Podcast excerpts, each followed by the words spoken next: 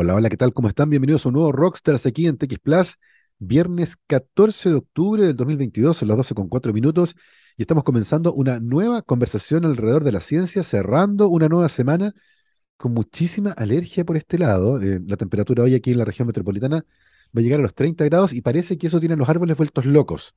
Yo además vivo aquí en Providencia, en Pedro Valdivia, y está lleno de plátanos orientales, así que desde ya pido disculpas por la profundidad de mi voz muy afectada por la alergia el día de hoy. Con esa mm, petición para ustedes, comenzamos ya nuestra conversación de hoy. Ya nos acompaña en nuestra transmisión por streaming nuestro invitado. Es el doctor Aldo Delgado, doctor en ciencias físicas de la Universidad de Ulm en Alemania, actualmente profesor titular del Departamento de Física de la Universidad de Concepción y director del Instituto Milenio de Investigación en Óptica, el MIRO. El doctor Delgado ha dedicado su carrera al estudio de la mecánica cuántica, siendo uno de los pioneros en dedicarse a la investigación relacionada con la computación cuántica en Chile. Aldo, ¿cómo estás? Bienvenido a Rockstars. Hola, buenos días, Gabriel. Mucho gusto por la invitación. No, muchas gracias a ti, Aldo, por tomarte un tiempo en la agenda y conversar con nosotros. Hemos tenido varias conversaciones sumamente interesantes en el pasado. Esta en particular eh, será sobre un tema bien específico que evidentemente iremos desarrollando, pero antes de entrar en materia, Aldo, eh, me gustaría que brevemente nos comentaras tus impresiones con respecto a una noticia científica bien reciente. Eh, durante la primera semana de octubre se anunciaron los premios Nobel y el día martes 4 de octubre se anunció el premio Nobel de Física a tres investigadores que justamente trabajan en el área de la mecánica cuántica. Em, cuéntanos un poco qué te pareció este reconocimiento, particularmente a Alan Aspect, eh, que hizo, a mi entender, uno de los experimentos más lindos de la historia, eh, tratando de zanjar una disputa muy antigua en el mundo de la cuántica. Eh, ¿cómo viviste en particular este, este Nobel de Física, Aldo? ¿Qué te pareció? Bueno, ese, premio Nobel de este año fue una, una gran alegría eh, para mí y para todos los miembros del, instituto, eh, en particular porque en el instituto realizamos investigaciones justamente en esa área. Entonces, el saber de que los resultados obtenidos en un área permiten obtener un premio Nobel, ¿cierto? Es una validación de que estás siguiendo un buen camino. ¿Cierto? Y que estás estudiando preguntas que son relevantes para la historia y la ciencia. Así que por eso nos alegramos muchísimo. Ahora, eh, en, el área, nosotros desde hace mucho tiempo pensábamos que John Clauser, Alan Aspect, ¿cierto? Y Anton Zeilinger deberían haber sido merecedores del, premio Nobel, ¿ya? Eh, pero no son los únicos. En la historia aparece un señor llamado John Stuart Bell, justamente, que lamentablemente falleció hace mucho tiempo y poco después de haber eh, obtenido los resultados más importantes de los últimos tiempos en nuestra área. Entonces lo hubiese sido como el cuarto ganador del premio Nobel. E, es, tremendamente interesante porque es un área eh, que nace, ¿cierto?, durante el siglo XX, eh, pero que tengo la sensación de que originalmente se movió mucho en la pizarra y en el papel. Y las confirmaciones experimentales con respecto a muchas predicciones durante mucho tiempo no se pudieron hacer debido a las complejidades técnicas. De hecho, entiendo que el primer experimento que hace Alan Aspe tenía un problema en particular de un loop de detección y que fue resuelto solo en los 90, lo que habla de lo complejo que es hacer experimentos en esta área en particular para confirmar o para tratar de contrastar la teoría. Eh, se ha movido mucho el área en el fondo. Eh, en ese sentido, Aldo, y todavía en ese tema, eh, ¿cómo vislumbras el futuro de esta área de investigación? ¿Hacia dónde crees tú que va más encaminada hoy en día? Bueno, mira, eh, el, premio Nobel tiene harta historia y es una historia muy bonita, porque muestra básicamente que las ciencias no son algo eh, inmutable, sino que van cambiando con el tiempo. ¿ya? Eh, alrededor del 1900 nos encontramos con, con una física clásica que no pudo explicar una serie de experimentos de la época. ¿cierto? la descomposición de la luz blanca en un prisma, por ejemplo, no, no, podía, no, no pudo ser explicada el efecto fotoeléctrico tampoco podía ser explicado, la radiación de cuerpo negro, un montón de experimentos que eran muy, muy interesantes en esa época, pero que no tenían explicación. Y para eso se crea la mecánica cuántica, ¿ya? Que, que es la que permite explicar ese tipo de fenómenos de una forma relativamente racional. ¿Por qué digo racional? Porque la mecánica cuántica te invita a, a, ti a, aceptar eh, una naturaleza que es muy extraña en el mundo microscópico, ¿cierto? No tiene determinismo, las cosas ocurren siempre con una cierta probabilidad, hay propiedades que son muy importantes y que lamentablemente nosotros seres humanos no podemos ver. Y eso dio origen a una serie de discusiones y de hecho mucha polémica. Hubo muchos científicos que en particular no aceptaban la mecánica cuántica. Y uno de ellos fue Albert Einstein, ¿cierto? Premio, ganador del premio Nobel por eh, la explicación del efecto fotoeléctrico, contribución fundamental también a la mecánica cuántica. Eh, y Einstein eh, fue uno de los grandes escépticos de la mecánica cuántica. Y él, en, este intento por crear una teoría alternativa, publica un artículo en los años 30 eh, en el cual prácticamente afirmaba que la mecánica cuántica no era una teoría definitiva, sino que le faltaban cosas, le faltaban elementos, no estaba completada. Eh, lo cual obviamente eh, causó un, gran revuelo en, su época. Eh, uno de los grandes defensores de la mecánica cuántica y creadores de ella, Werner Heisenberg, no fue capaz de responderle adecuadamente a Einstein, a los, a los argumentos de Einstein. Entonces, esto quedó como en un, en un, ¿cierto? En un stalemate, ¿cierto? ¿Ya? No, no sabíamos para dónde avanzar. Hasta que después aparece en los años 60 John Bell, quien logra ponerle matemática al trabajo de, de, Einstein, ¿cierto? Salir de la parte más conceptual y pasar a la parte matemática y logra proponer una, una ecuación, ¿cierto? Que si Einstein estaba cierto, se cumplía y si no, era la mecánica cuántica la que, la que mandaba. Y en este intento por lograr eh, implementar eh, un experimento basado en la desigualdad de Bell es donde aparece John Clauser primero que dice, bueno, podemos hacer esto. Él hace un experimento. El experimento de John Clauser es el primero. No es muy exitoso, ¿ya? pero marca el camino. Definitivamente marca el camino. Eh, luego viene Alan Aspect, que hace un experimento precioso, como decías tú, ¿cierto? De lujo, ¿ya? En donde resuelve muchos de los problemas que tenía el, el, experimento anterior y en donde todos decimos, sí, parece que realmente la predicción de, de Bell es la correcta y Einstein efectivamente estaba en, el lado equivocado. Lo cual es complicado porque eh, estar en el lado correcto, en este caso, era asumir que mecánica cuántica tenía unas propiedades que eran súper contradictorias con lo que tenemos nosotros en la realidad. ¿ya? Unas cosas muy, muy, muy extrañas, problemas con la localidad, con el determinismo, ¿ya? Con, con, cómo le asignamos nosotros las propiedades a los objetos en el fondo. Eh, hace que esto sea muy, muy, muy complicado. Y después aparece Anton Zeilinger, que realiza durante toda su vida una gran cantidad de contribuciones a esta área y realiza experimentos que son finísimos desde el punto de vista experimental. O sea, él hace demostraciones que prácticamente son concluyentes, que claramente demuestran que, que la desigualdad de Bell se viola y que por lo tanto la mecánica cuántica no puede ser entendida como, como la entendía Einstein. Ahora, producto de, carrera tecnológica, por hacer estos experimentos, se desarrolla una gran cantidad de protocolos, de nuevas tecnologías, que son las que dan posibilidad a que la mecánica cuántica tenga aplicaciones prácticas hoy en día. Ahora, esto no quiere decir que, que, la mecánica cuántica recién tenga aplicaciones prácticas. De hecho, el, todas las tecnologías modernas están basadas en el uso de transistores, microtransistores, los chips, ¿cierto? Y el funcionamiento de esos chips no se puede explicar sin la mecánica cuántica. Entonces la mecánica cuántica siempre ha estado con nosotros en la tecnología. Lo que pasa es que ahora estamos comenzando a hacer uso de propiedades que son eh, más fundamentales, ¿cierto? Y que por lo mismo son más desafiantes de ocupar. Entonces hoy en día la carrera tecnológica es hacer uso de este tipo de cosas, pero opone resistencia a la naturaleza, ¿cierto? Hay que forzarla siempre un poco. Oye, es fascinante la historia, Aldo, porque además habla muy bien de, yo me, fui hacia el lado para recoger este libro, eh, las estructuras de las revoluciones científicas, porque justamente es un área que entra en crisis. Eh, a, comienzos del siglo XX, la, física clásica entra en crisis y es, necesario entonces un paradigma nuevo, tal como lo escribe Thomas Kuhn en su libro, eh, y ahí aparece esta, este marco teórico cierto nuevo que lentamente además se comienza a confirmar. Algo que molestaba mucho, como tú decías, a Einstein, que no eh, le parecía muy rara esta cosa, la física cuántica, que efectivamente cuando uno empieza a leer un poco, y yo sin ser físico, uno dice, oye, esta cuestión es extremadamente rara, y lentamente hemos ido entendiendo algunos aspectos de ella, pero también usándolos. Eh, y, me, parece también fantástico esto de que el límite del conocimiento científico empuja al desarrollo tecnológico para poder contestar preguntas que son cada vez más complejas. Y ese desarrollo tecnológico tiene otras aplicaciones. Eh, y tengo la sensación de que en ese camino empieza a aparecer esta área que es la computación cuántica. Aldo, ¿en qué momento se empieza a hablar de computación cuántica más allá de los computadores tradicionales que todos nosotros tenemos en nuestra casa? Mira, las primeras ideas más formales comienzan a aparecer en la década de los 80, producto de eh, las ideas de Richard Feynman. Em, uno de los grandes problemas que tenemos nosotros con las tecnologías actuales es que cuando tú quieres simular un sistema cuántico, ¿cierto? Para poder eh, contrastar la física con la teoría, ¿cierto? Tú tomas el sistema, lo pones en un, computador, lo simulas en un computador, ves lo que dice el computador y eso lo contrastas con tus predicciones teóricas. Eh, con los sistemas cuánticos eso no es muy fácil de hacer, porque mientras más partes tenga un sistema cuántico, eh, más le cuesta a un computador clásico simularlo. Entonces, llega un momento en donde el sistema cuántico es insimulable en un computador clásico.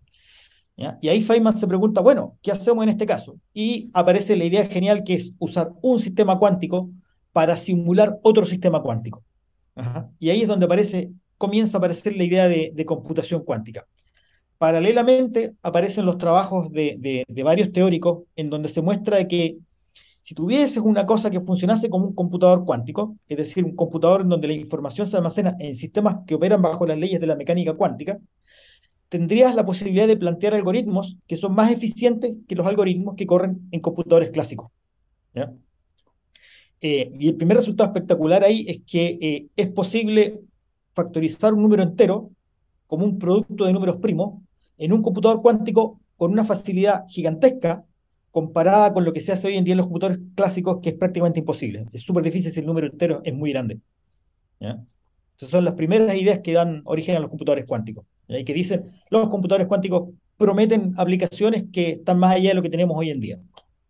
Y, en ese sentido, Aldo, es posible hacer una suerte de, de paralelo entre el desarrollo de la computación tradicional y el desarrollo de la computación cuántica, entendiendo que inicialmente el desarrollo de computadores comienza en universidades, ciertos centros de investigación, empresas grandes como IBM, con aparatos gigantescos, poco eficientes, eh, y que lentamente comenzaron a masificarse, a miniaturizarse y a universalizarse.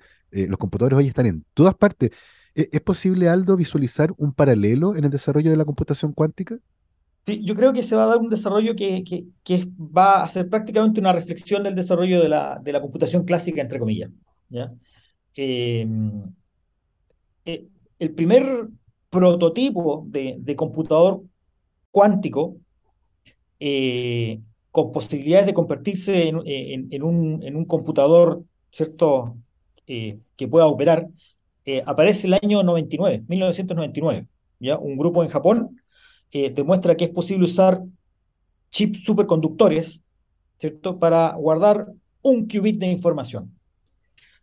Y después, el año 2005, IBM presenta un, procesador cuántico que tiene 5 qubits. ¿ya? O sea, hablamos de bits clásicos y de qubits cuánticos. ¿ya? Eh, y hoy en día ya hay computadores pertenecientes a, IBM que tienen cientos de qubits y ya se está hablando en el ambiente de que es posible que llegue a los 400 qubits en el corto plazo, dos, tres años.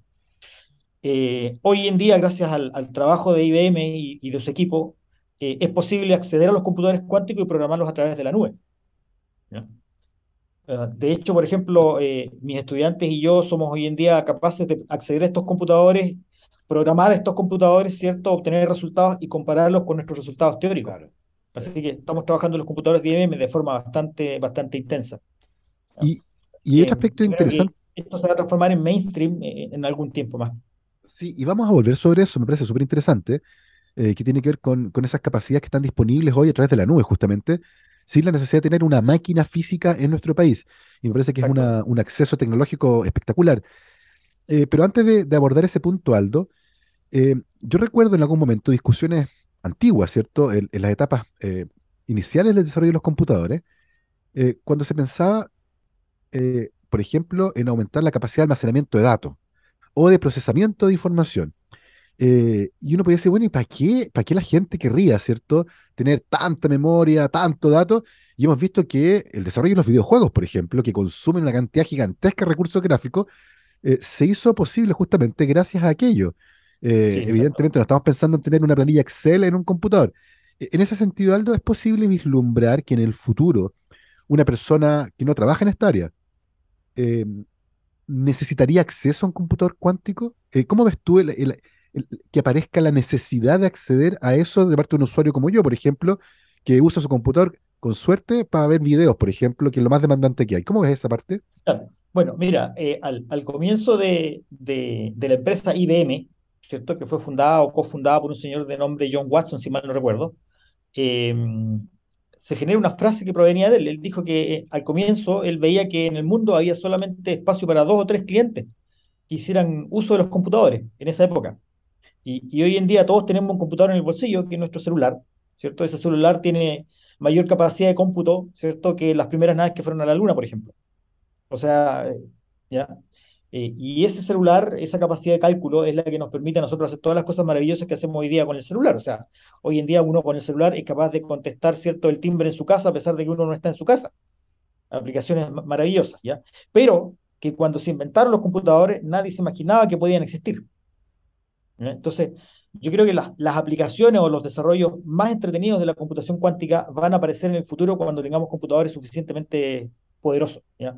Hoy en día sí, estamos pensando en que hay problemas que podemos resolver eficientemente, ¿cierto? Pero quizás la, lo, lo, más interesante está todavía en, en, la parte desconocida. Claro, lo que no sabemos que va a aparecer producto del desarrollo de esta tecnología. Sí, o sea, al final a ti te pasan una herramienta, ¿cierto? Claro. Y, y, tú te preguntas, bueno, ¿para qué es buena esta herramienta? Bueno, esa herramienta es tan buena como tú la puedas ocupar. Tal cual. Y eso depende de tu creatividad, no depende de otra cosa. Tal cual. Es fascinante eso porque ciertamente eh, mientras más personas tengan acceso a esta tecnología, más se abren las posibilidades de encontrar nuevas aplicaciones. Eh, Exacto. Aldo, hoy por hoy, ¿cuál es el estado global del desarrollo de la computación cuántica? Tú nos contabas que tienen acceso al computador de IBM eh, a través de la nube. ¿Cuántos computadores cuánticos hay en el mundo funcionando? ¿Todos prestan servicio de esta manera? ¿Son todavía algo que ocurre en las esferas de investigación? ¿Cuál es el estado actual de estar en el mundo? Ya, bueno, mira, eh, hoy en día lo que nosotros tenemos no son computadores cuánticos, son prototipos de procesadores cuánticos.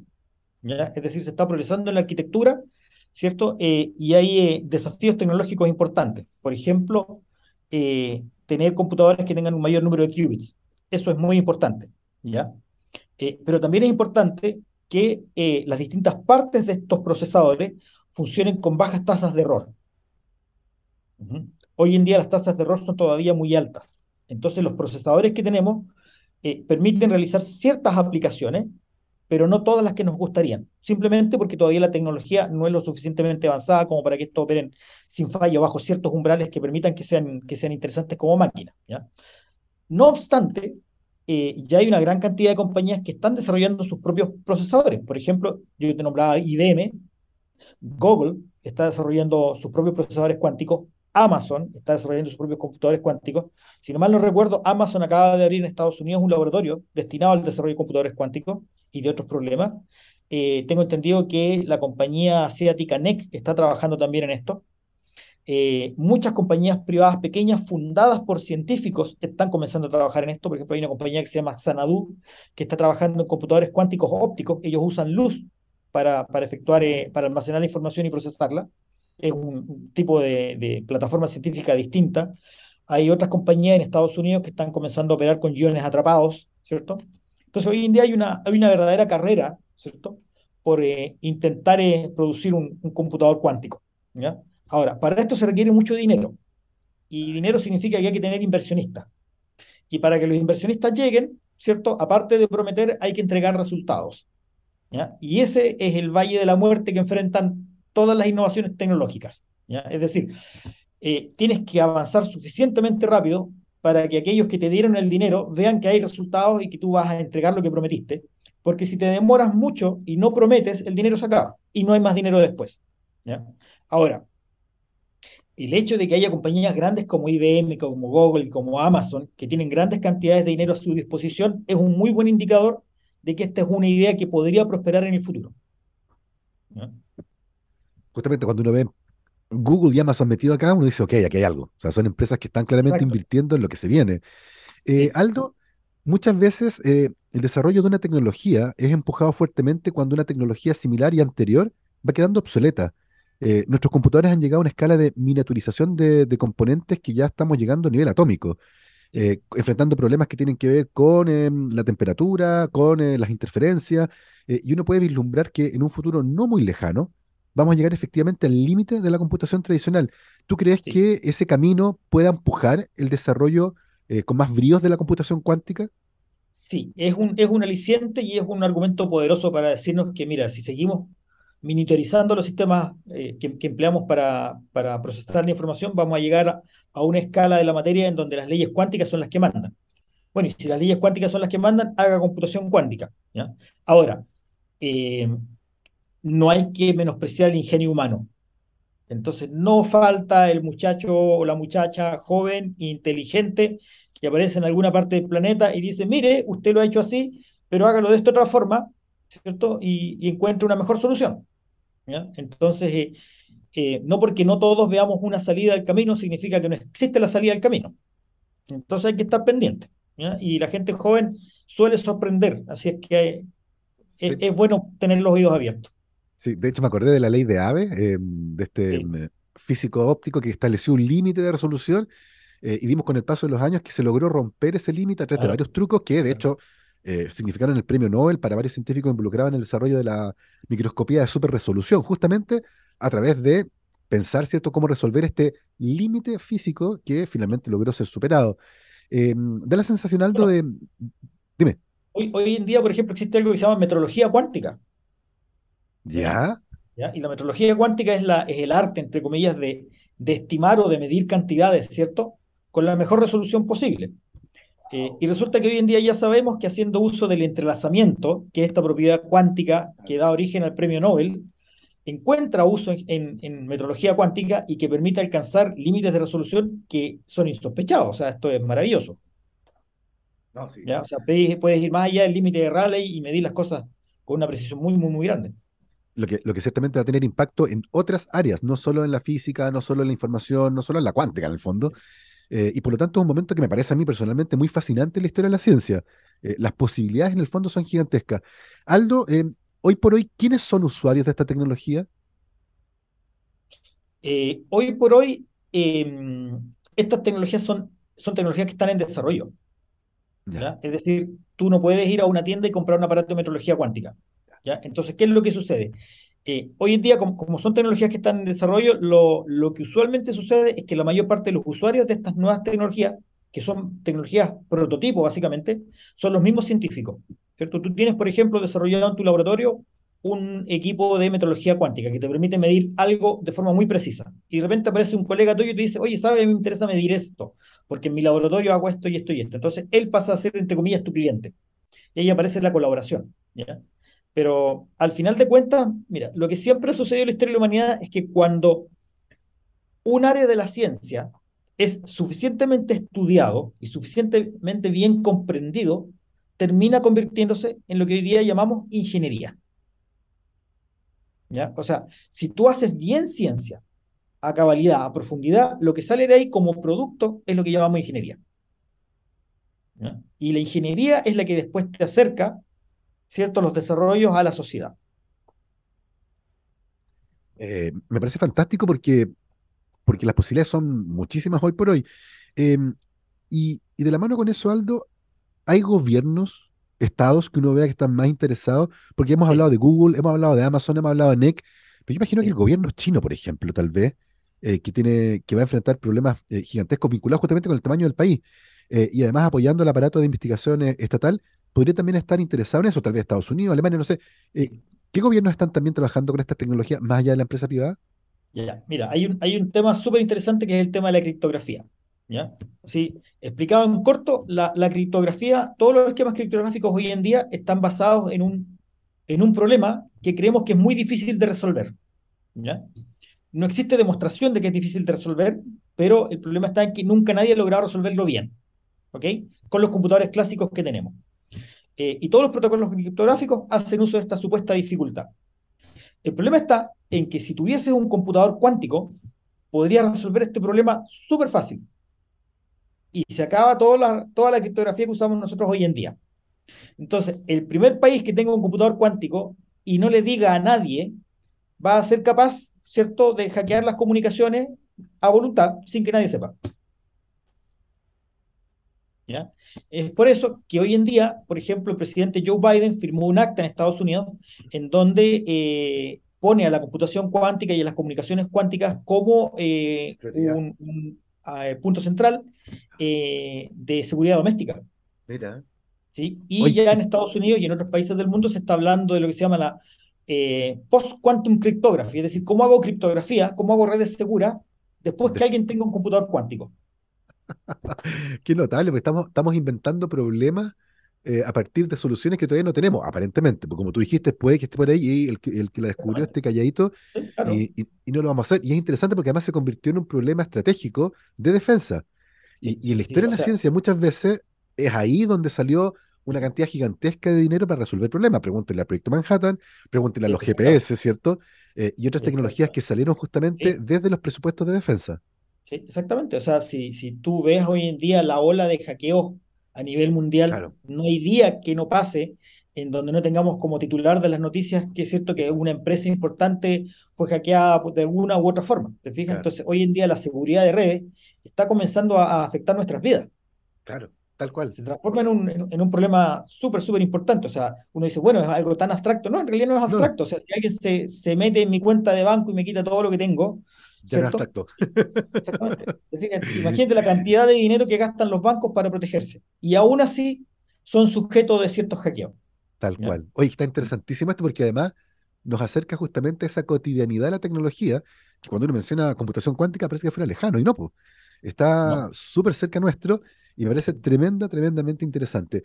Son las 12.29, vamos a aprovechar de hacer una pausa musical, pero a la vuelta vamos a seguir conversando con nuestro invitado, el doctor Aldo Delgado, eh, y vamos a hablar sobre eh, investigaciones que han realizado justamente eh, ustedes para desarrollar herramientas que permiten diagnosticar computadores cuánticos. Tú nos decías que es una tecnología todavía en etapa de prototipo y hay muchos problemas que hay que resolver y por lo tanto tener tecnologías que permitan hacer diagnósticos se convierte en algo fundamental. De eso vamos a estar hablando a la vuelta de esta pausa musical en la que nos va a acompañar Sting con Englishman in New York. Vamos y volvemos. 12 con 34, estamos de vuelta aquí en Rockstars de TX Plus. Recuerden que nos pueden seguir en todas las redes sociales donde nos encuentran como arroba TXPlus, T-X-S-P-L-U-S. Y hoy estamos teniendo una muy entretenida conversación con el doctor Aldo Delgado, doctor en Ciencias Físicas de la Universidad de Ulm en Alemania y actualmente profesor titular del Departamento de Física de la Universidad de Concepción y director del Instituto Milenio de Investigación en Óptica, el MIRO. El doctor Delgado ha dedicado su carrera al estudio de la mecánica cuántica, siendo además uno de los pioneros en la investigación relacionada con la computación cuántica en Chile, Aldo recientemente publicaron en mayo de este año en Quantum Information un artículo muy interesante junto con Luciano Pereira y Leonardo Zambrano, eh, que da cuenta de métodos que pueden servir para evaluar, para diagnosticar, ¿cierto?, los computadores cuánticos. Eh, para ir entendiendo un poco este trabajo, Aldo, cuéntanos primero em, qué problemas tienen actualmente los computadores cuánticos que hacen necesario generar herramientas de diagnóstico. Mira, el, problema está en que estos computadores cuánticos funcionan con, con, puertas, ¿cierto? Que, que, operan entre los distintos, las distintas partes del computador cuántico, los distintos qubits. Eh, en un computador ideal, en un procesador ideal, esas compuertas tienen errores extremadamente pequeños. ¿ya? Entonces, cuando tú obtienes un resultado, sabes que ese resultado prácticamente es exacto. ¿ya? En el caso de los computadores cuánticos, de los prototipos de procesadores cuánticos que tenemos hoy en día, este no es el caso. Tienen compuertas cuánticas que tienen unas tasas de error muy grandes. Eso significa de que si tú tienes un circuito que es muy complicado y lo implementas en uno de los prototipos actuales, lo que vas a obtener probablemente es algo que es un error. ¿Ya? Ahora, un computador cuántico es algo que es muy difícil de simular en un computador clásico.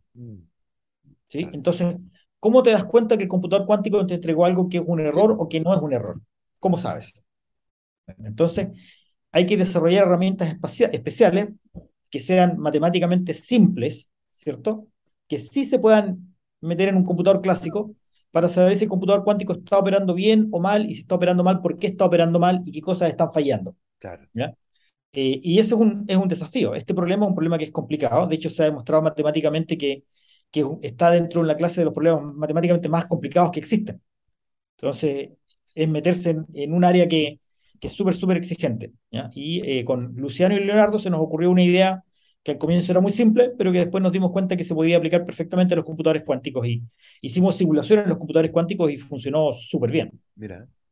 Eh, Aldo, antes de seguir profundizando en ese, en ese estudio en particular, Em, esta alta tasa de error de compuerta en, los prototipos de procesadores cuánticos es algo inherente a la naturaleza de la tecnología, tiene que ver con, con la forma en que construimos estos, estos procesadores. ¿Por dónde va? Sí, sí, tiene que ver con, con, con, la plataforma en la cual se construyen los computadores. ¿ya? Estos computadores están construidos en, eh, en base a dispositivos superconductores. ¿ya? Entonces requieren eh, tecnologías de fabricación que no son mainstream, son prácticamente, existen sola, prácticamente solamente en, laboratorios de investigación a nivel mundial. ¿ya? Eh, así es que todavía tienen, tienen tasas altas de, fallo. Son procesadores que tienen que estar refrigerados, ¿ya? a temperaturas eh, del orden de los 4 grados Kelvin o menos. ¡Wow! ¿ya? para que funcione. Sí, claro, o sea, se requiere toda una infraestructura muy, muy, muy especial en este tipo especial de, de plataforma. ¿ya? Entonces, los desafíos tecnológicos para construir un, un, computador cuántico, un procesador cuántico que funcione con bajas tasas de error es súper grande. Sí. Es súper grande. Ahora, hay, hay esperanza, ¿cierto? Porque pensamos que no es un problema fundamental, ¿ya? sino que es un problema de, de, de desarrollo tecnológico. Tenemos que encontrar claro. la forma de hacerlo bien. Eh, y, y en ese sentido, Aldo, la aproximación de ustedes para tratar de generar herramientas de diagnóstico, para tratar de averiguar si efectivamente están ocurriendo las cosas que deberían ocurrir en un sistema cuántico. Eh, ¿Cómo se establece? ¿Se corre esa herramienta de diagnóstico en un computador tradicional? ¿Se simula el sistema? ¿Hay que hacerlo todo en un computador cuántico a través de la nube, como nos contabas antes? Claro, no, esto lo hacemos todo en un computador. Todas las mediciones, todo el procesamiento se hace en el computador cuántico, ¿cierto? Y después los datos se toman y se procesan en un computador clásico. Perfecto. ¿Ya? Pero la cantidad de datos la hemos reducido al mínimo de manera tal que se pueda hacer en un computador clásico. Ese, es el, ese es el truco. Ese es el truco. Y, y, para lograr esto, la idea es hacer uso del procesador cuántico lo menos posible. Mira. Claro, si tienes muchos errores y tú, haces, y tú trabajas mucho con el procesador, ¿cierto? Tienes que tener un circuito que tiene muchas compuertas una atrás de otra, los errores se empiezan a acumular, se empiezan a acumular, claro. se empiezan a acumular, entonces el error al final crece y explota. Entonces la idea es hacer, usar circuitos que sean lo más cortos posible, de manera tal que el error no sea tan grande.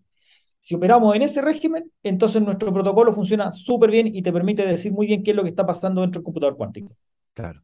Eh, y, y, eso además implica que la herramienta de diagnóstico entonces no puede ser extremadamente compleja, ¿no? Tiene que ser relativamente claro, tiene que sencilla, tiene que usar pocos recursos, tiene, tiene varias condiciones para poder ser eficiente. Eh, en ese sentido, Aldo, ¿cómo se implementa después esta herramienta de diagnóstico, por ejemplo? Eh, bueno, eso, todo esto se trabaja a nivel de software, ¿cierto? Eh, IBM tiene un servicio a través de la nube que te permite programar los computadores, los procesadores cuánticos, ¿cierto? Eh, entonces nosotros desarrollamos todo un software en un lenguaje especial, en una plataforma especial que es Qiskit, ¿cierto? Todo esto se escribe usando un lenguaje de programación que es Python, ¿cierto? Entonces se escriben los códigos, haciendo uso de nuestra teoría, ¿cierto? Eso después queda almacenado como un paquete en Qiskit, al cual después cualquier otro usuario puede, puede acceder. Oye, que lo mencionaste, Aldo, eh, y es un tema que ha surgido producto de otras discusiones que hemos tenido acá en el programa, eh, incluyendo discusiones súper interesantes en torno a la educación.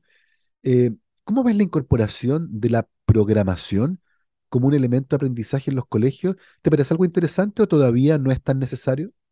No, yo creo que es algo súper interesante. Súper interesante. Primero que nada porque eh, a los chicos les está enseñando un lenguaje. Es como aprender inglés, francés, alemán, ¿cierto? Les está enseñando un lenguaje. Pero es un lenguaje que está orientado a, a resolver un tipo particular de problema, ¿cierto? Entonces, a los muchachos les enseñas el lenguaje, les enseñas a usar los computadores, ¿cierto? El, arte de codificar, de programar. Eh, pero no les estás entregando solamente eso, les estás entregando el approach de la ciencia a la hora de resolver un problema. Entonces, ellos lo que están aprendiendo de base es el método científico. Y eso es algo eh, que se puede utilizar en cualquier aspecto de la vida.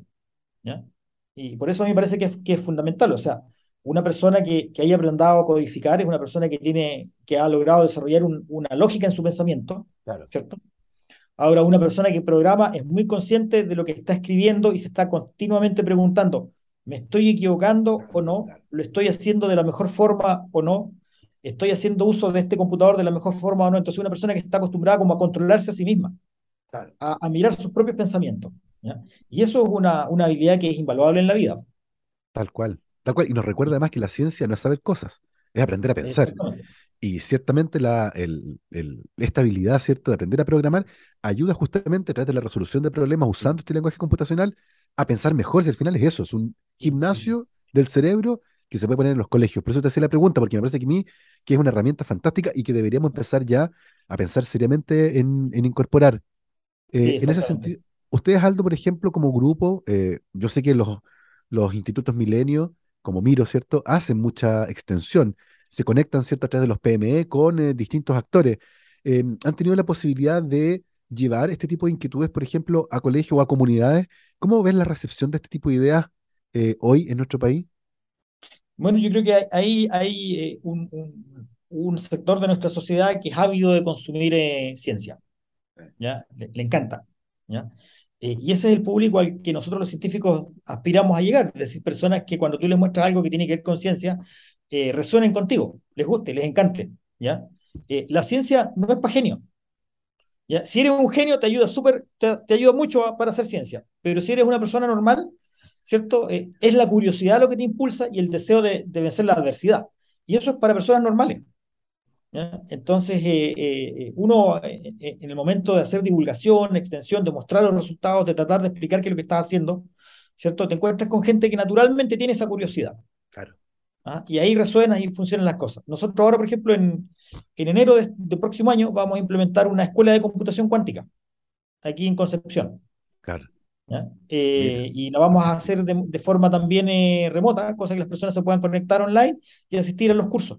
Vamos a tener visitas del extranjero, ¿cierto? Vamos a tener ayudantes que van a estar enseñándole a las personas a programar en, en, en Qiskit, ¿cierto? Y, y, hacer uso de los computadores de IBM. Maravilloso, no, maravilloso. Y, y la pregunta además es, es, atingente porque estamos hoy ah, en octubre, ¿cierto? Que es el mes de la ciencia, justamente. Eh, Aldo, volviendo al estudio, eh, ¿cómo se evalúa una herramienta de diagnóstico? Eh, eh, es una pregunta un poco curiosa porque estoy tratando de generar una herramienta de diagnóstico. ¿Cómo evalúo esa herramienta de diagnóstico? Eh, ¿cómo, bueno, ¿Cómo sé que mi herramienta de diagnóstico funciona bien en el fondo? Bueno, ahí lo que uno hace es eh, simular la herramienta de diagnóstico, ¿cierto? Eh, con sistemas en donde tú conozcas los errores. ¿Cierto? O sea, en el fondo haces trampa. ¿ya? Hay que hacer trampa. Esa, esa, es la forma de hacerlo. ¿ya? ¿Ya? Y, y, a partir de este punto, Aldo, eh, y, y, entendiendo, ¿cierto?, que ya está desarrollada esta plataforma, como herramienta de diagnóstico eh, matemáticamente que usa pocos recursos, ¿cierto? Eh, ¿cómo, viene, ¿Cómo viene el futuro de esta línea de investigación? ¿Hacia dónde crees tú que debe ir ahora? Bueno, nosotros ahora estamos en, en, en, en un área eh, que básicamente se caracteriza por buscar problemas, ¿cierto? Que puedas resolver con la generación actual de prototipos de procesadores cuánticos. ¿ya? Es decir, tenemos prototipos actualmente, sí, funcionan bien, no, funcionan mal, pero aún así hay cosas que podamos hacer con ellos. La pregunta es, ¿cuáles son esas cosas? ¿Ya? Ahora, aquí hay una, parte es curiosidad científica. ¿cierto? Tengo una herramienta, sé que la herramienta no es muy buena, pero aún así quizás hay algo, algo que pueda resolver. ¿ya? Y no somos, hemos, hemos, encontrado algunos de esos, de esos problemas. En particular, eh, hace poco también publicamos algo en una revista en donde mostramos cómo medir el entrelazamiento entre qubits dentro de un computador cuántico. Eso funcionó también estupendo con los computadores actuales y las predicciones son comparables con la, con la teoría. ¿ya? Y así como ese, puede haber otros problemas también. Ahora, esto también es fundamental desde el punto de vista de los inversionistas. Porque a los inversionistas tienes que mostrarles que está obteniendo resultados. Entonces, mientras más problemas podamos resolver con los computadores cuánticos actuales, más dinero podemos atraer para lograr solventar esta investigación que es extremadamente costosa. Sí. Y, y, mencionaste Entonces, también... Eh, aquí hay un, una doble intencionalidad, ¿cierto? Está la parte científica, pero para hacer ciencia necesitamos dinero. Claro. Y ese dinero viene de los inversionistas. Pero a los inversionistas hay que entregarles algo, hay que mostrarles, sí, esto, esto es lo que vale su dinero, aquí estamos claro. trabajando para usted, ¿cierto? Tal cual. Mientras Tal eso cual. funcione, vamos a seguir teniendo dinero. Y, hay otro aspecto que me parece súper interesante de esta tecnología, que lo mencionamos eh, también durante la conversación, y es el aspecto estratégico. Y tú mencionaste que Joe Biden mencionó eh, que esta es un área central, que, hay que ponerle mucho ojo, eh, que hay que tener, eh, cierto, la iniciativa acá, que Estados Unidos como país no se puede quedar atrás, esta tecnología, qué sé yo. ¿Cuál es el panorama en nuestro país? Yo entiendo que Chile tal vez fabricar un computador cuántico sea pedir demasiado, pero pero en términos de utilizarlo, de estar al tanto, de, de, internalizarlo, ¿cómo ves tú actualmente la realidad de esta área en Chile? ¿Es de interés político? ¿Es de interés estratégico? ¿Es solo todavía lo que ocurre en las universidades? Mira, yo, yo siempre he sido muy crítico con respecto al nivel de desarrollo de Chile. Yo creo que nosotros ni siquiera somos un país en vías de desarrollo. ¿ya? Eh, yo creo que nosotros, nuestro país vive en el pasado. Vivimos 50 años en el pasado, 60 años en el pasado, en el sentido de que la, las tecnologías que nosotros dominamos hoy en día son tecnologías que los países avanzados dominaron hace 50, 60 años. ¿Ya? Entonces, en ese sentido, vivimos en el pasado. Cuando tú viajas a Estados Unidos, viajas a Europa, siempre encuentras algo que no existe en Chile, pero que va a llegar a Chile en 40 años más. ¿Sí? ¿Cuánto se demoró en llegar el teléfono a Chile? ¿Cuánto se demoró en llegar la televisión a Chile? Perfecto. ¿ya? Esas cosas se demoraron en llegar y llegaron porque las podíamos comprar, no porque las hiciéramos nosotros. Entonces la pregunta está en cuál es la capacidad de hacer que tenemos en Chile. Ese es el problema, la capacidad de hacer. Y ahí es donde estamos atrasados. Y justamente yo, en una cruzada personal, ¿cierto? Que es lo que me motiva a mí a estar en el instituto, eh, es lograr aumentar la capacidad de hacer que tiene el país. Y eso pasa por dos cosas. Tenemos que salir de la ciencia teórica, que es lo que yo estaba haciendo, ¿cierto? Y pasar a la parte experimental. Eso es lo que hacemos en el instituto. Nosotros en el instituto eh, estamos focalizados en promover la ciencia experimental en el área de la óptica. No podemos hacerlo todo, nos focalizamos, lo hacemos en el área de la óptica, para que en algún momento nuestra capacidad de hacer cosas, ¿cierto? De manipular la naturaleza, eh, aumente. Y nos permita después a nosotros eh, enfocar problemas en donde podamos efectivamente generar nuevas tecnologías. Ahora, hace unos 10 años más o menos en Europa hubo una gran discusión con respecto a cuáles eran las tecnologías que eran claves para el desarrollo de las economías. Y ahí apareció el, concepto de, eh, de, Key Enabling Technologies, las tecnologías habilitantes clave del futuro. Y una de ellas son las tecnologías cuánticas de la información, que es una de las cosas que hacemos en el instituto. Entonces, en Europa ya saben que probablemente para los mercados del futuro, el, ser capaz de dominar ciertas tecnologías emergentes en el área de la mecánica cuántica es fundamental. Otra de las tecnologías importantes era la nanofísica, ¿cierto? La nanotecnología, ¿cierto? Eh, otras como, por ejemplo, inteligencia artificial. Eh, la pregunta está en, de esas Key Enabling Technologies, ¿cuántas dominamos nosotros en Chile? Entonces, ahí, ahí hay donde hay que hacer el esfuerzo. Ahora, y dentro de esas tecnologías hay algunas que hoy en día nos están presionando muchísimo, por ejemplo, el tema de la ciberseguridad. Y ahí uno esperaría, eh, por ejemplo, un rol promotor muy fuerte del Estado, probablemente, que debería en parte guiarnos y también del mundo privado, pero siento que todavía estamos un poco atrasados.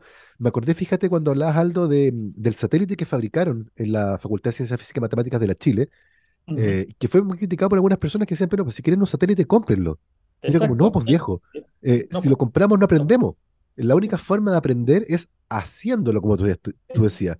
Eh, tenemos que salir de esa lógica de comprar tecnología para tratar de hacer nuestra propia tecnología, si no, evidentemente en algún momento vamos a quedarnos muy, muy rezagados. en la región Aldo ahora, no solo Chile, sino que en Sudamérica, por ejemplo, ¿quién lleva la batuta? Uno podría imaginar que tal vez Brasil, que es un país gigantesco, eh, va un poco más adelante. ¿Cómo es el panorama en la región? Bueno, mire, en, la región siempre eh, han dominado Brasil y Argentina. ¿ya? Eh, Brasil es un país en donde la, cantidad de científicos trabajando en el área de la mecánica cuántica, ¿cierto? de la física cuántica, es gigantesca. Y tiene fundado una gran cantidad de institutos. De hecho, ellos estuvieron durante mucho tiempo, todavía existe el Instituto Milenio de Física Cuántica, que agrupa casi a 200 científicos, o sea, una, una comunidad gigantesca. y, y tienen mayor disponibilidad de dinero. Eh, en Argentina también. Argentina dominó también durante mucho tiempo el panorama científico con ciencia de excelente calidad. Eh, pero lo que sucede siempre en Sudamérica es que el desarrollo científico está muy afectado por los vaivenes de la economía. ¿Cierto?